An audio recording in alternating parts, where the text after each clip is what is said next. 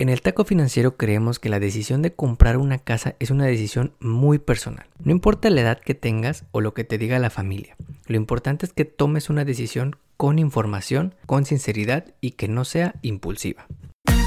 En el Taco Financiero Podcast hablamos sobre el poder de la educación financiera, economía y finanzas. Analizamos lo que está pasando en la economía y cómo afecta a tu bolsillo para que puedas tomar las mejores decisiones que beneficien a tu economía familiar.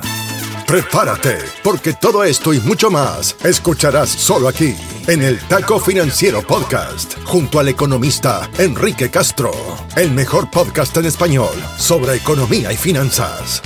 Bienvenidos. Hoy es lunes 21 de noviembre y en esta semana celebramos en Estados Unidos Acción de Gracias. Y creemos que es la perfecta oportunidad para reflexionar sobre las cosas por las que podemos estar agradecidos. Dicen los estoicos que la gratitud es como una medicina, que decir gracias por todas las experiencias que vivimos es clave para nuestra salud mental.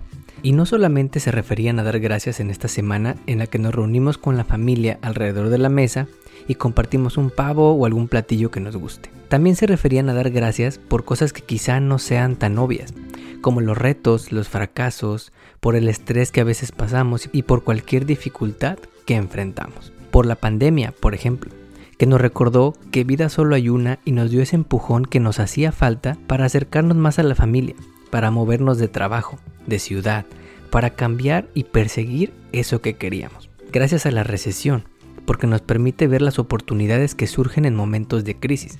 Empresas grandes como Uber y Airbnb se crearon durante la crisis anterior. Gracias por la inflación, quizás sí. Gracias porque nos recordó que era momento de pedir ese aumento en el trabajo porque el costo de la vida estaba aumentando o de buscar esas nuevas fuentes de ingreso. Dice nuestro autor favorito Ryan Holiday, ¿por qué dar gracias por estas cosas?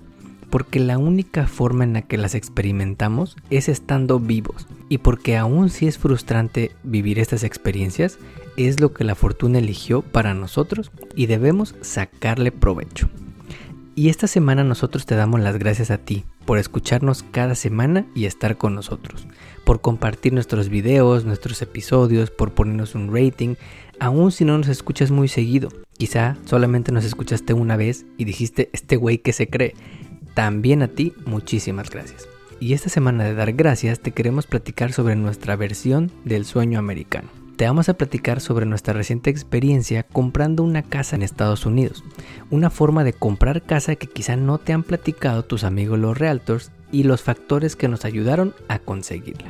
Antes de comenzar, si a inicios de noviembre todavía le tenías confianza a las criptomonedas, luego del fraude de la empresa FTX seguramente piensas diferente y es que en cuestión de días el tercer exchange más grande del mundo de criptomonedas se fue a la quiebra, evaporando miles de millones de dólares en valor por razones más sencillas que las que te encuentras en Internet. Básicamente, FTX usó dinero de sus usuarios para invertirlo en criptomonedas a través de su brazo de trading que se llamaba Alamira Research y perdió todo el dinero. Y cuando los usuarios quisieron sacar su dinero de regreso, FTX simplemente no lo tenía, eventualmente ocasionando su quiebra. Poco a poco se han ido descubriendo una serie de abusos, errores enormes en management, cero controles sobre el movimiento del dinero, bueno, hasta gastos de la empresa aprobados en chats que se borraban automáticamente con una respuesta de emojis. A diferencia de tu cuenta de banco, que está protegida por hasta 250 mil dólares por el FDIC, Crypto no tiene estas regulaciones. Y si eras del millón de usuarios que tenía dinero en FTX, es probable que pierdas muy buena parte de ese dinero.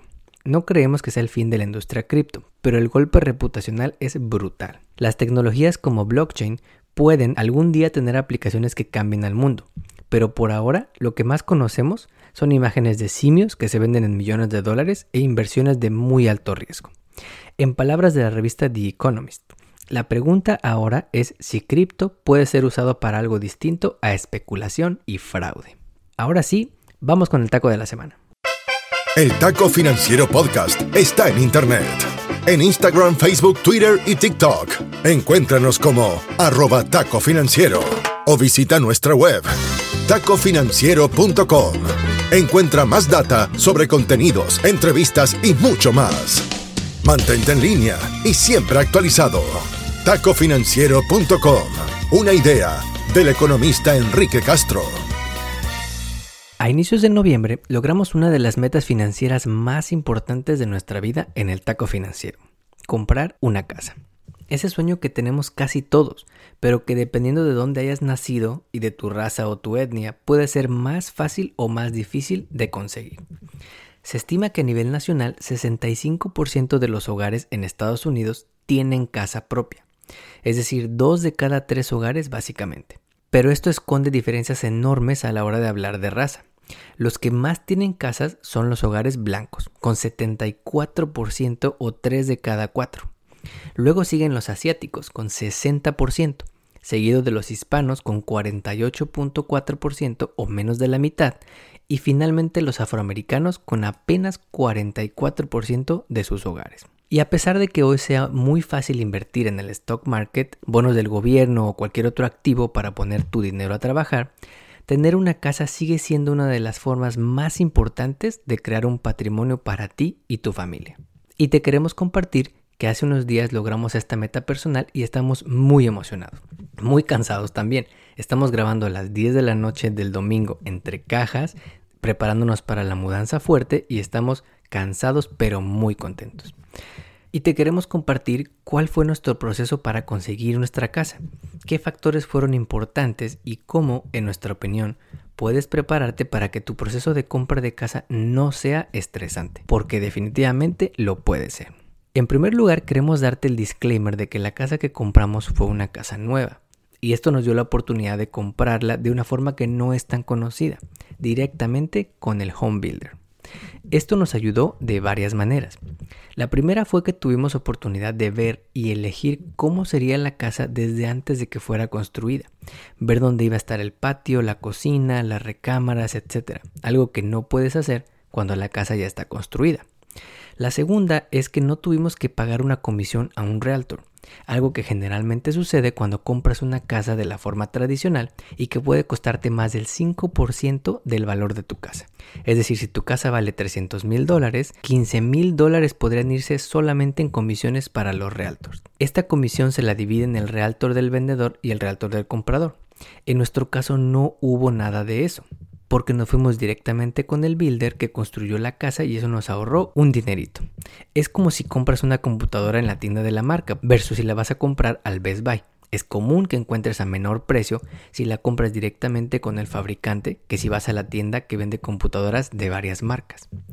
La tercera forma en que nos ayudó a comprar casa de esta forma fue que obtuvimos un préstamo con el lender preferido de la empresa que construyó nuestra casa, quienes normalmente te pueden ofrecer incentivos bastante buenos que bancos grandes como Chase, Bank of America o Wells Fargo no pueden igualar. Hablamos con algunos banqueros de bancos nacionales y ellos mismos nos confirmaron que no pueden competir con esos incentivos. Quizá pueden bajarte un poco la tasa de interés, pero no te pueden ofrecer cosas como 10 mil dólares para tus costos de cierre, incluso algunos te ofrecen 0 dólares de down payment. Imagínate eso. Finalmente, la cuarta cosa que nos ayudó es que no tuvimos que entrar en una guerra de precios en la que alguien ponía más dinero que nosotros y entonces teníamos que entrar a hacer una mejor oferta para comprar la casa. Lo que haces es que le pagas al builder un earnest money para apartar la casa y cuando pagas ese dinero, la casa se sale del mercado y empiezas a trabajar en el proceso del préstamo, sin el estrés de que alguien va a llegar a ofrecer más por esa casa. Y esto nos lleva a los factores que hicieron que tuviéramos un proceso tranquilo de conseguir nuestro préstamo hipotecario. Todos tenemos una situación financiera diferente, pero estos cuatro factores te pueden ayudar a que te aprueben el mortgage que necesitas para comprar la casa que estés comprando. Primero, tener una fuente de ingresos que pudiéramos comprobar. Puede ser un paycheck de tu trabajo, o un estado de cuenta. Tener cómo comprobar ingresos te ayuda a que te aprueben el préstamo más fácil. Y si no tienes una cuenta de banco, es buen momento para pensar en abrir una.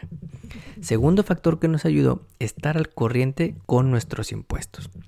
En este país dicen que hay dos cosas seguras, la muerte y los impuestos. Y cualquier banco que te ofrezca un préstamo hipotecario te va a pedir copia de tus declaraciones de impuestos.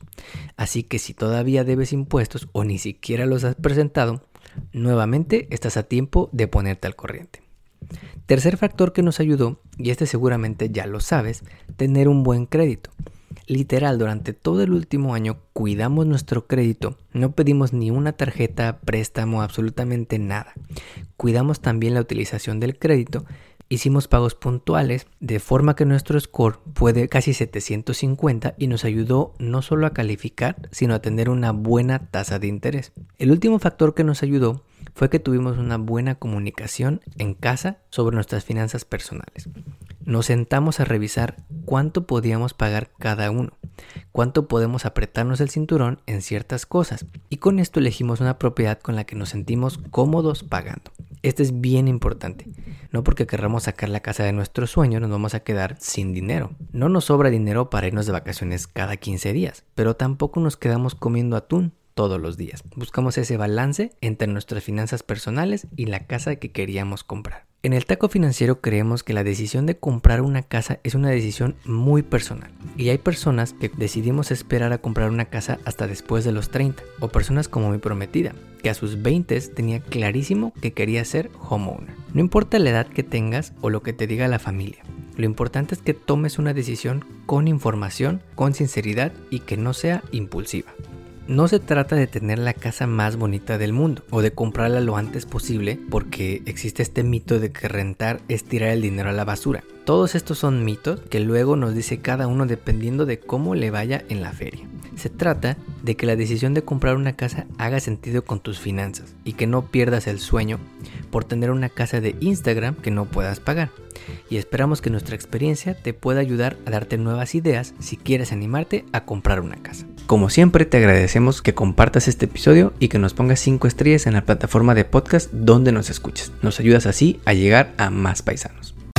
Hasta aquí llegamos por hoy. Nos despedimos hasta la próxima emisión de El Taco Financiero Podcast, junto al economista Enrique Castro.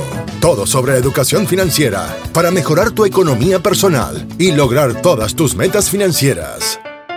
No olvides seguirnos en redes sociales para encontrar más novedades. En Instagram, Facebook, Twitter y TikTok. Encuéntranos como arroba taco financiero o visita nuestra web tacofinanciero.com. Hasta pronto.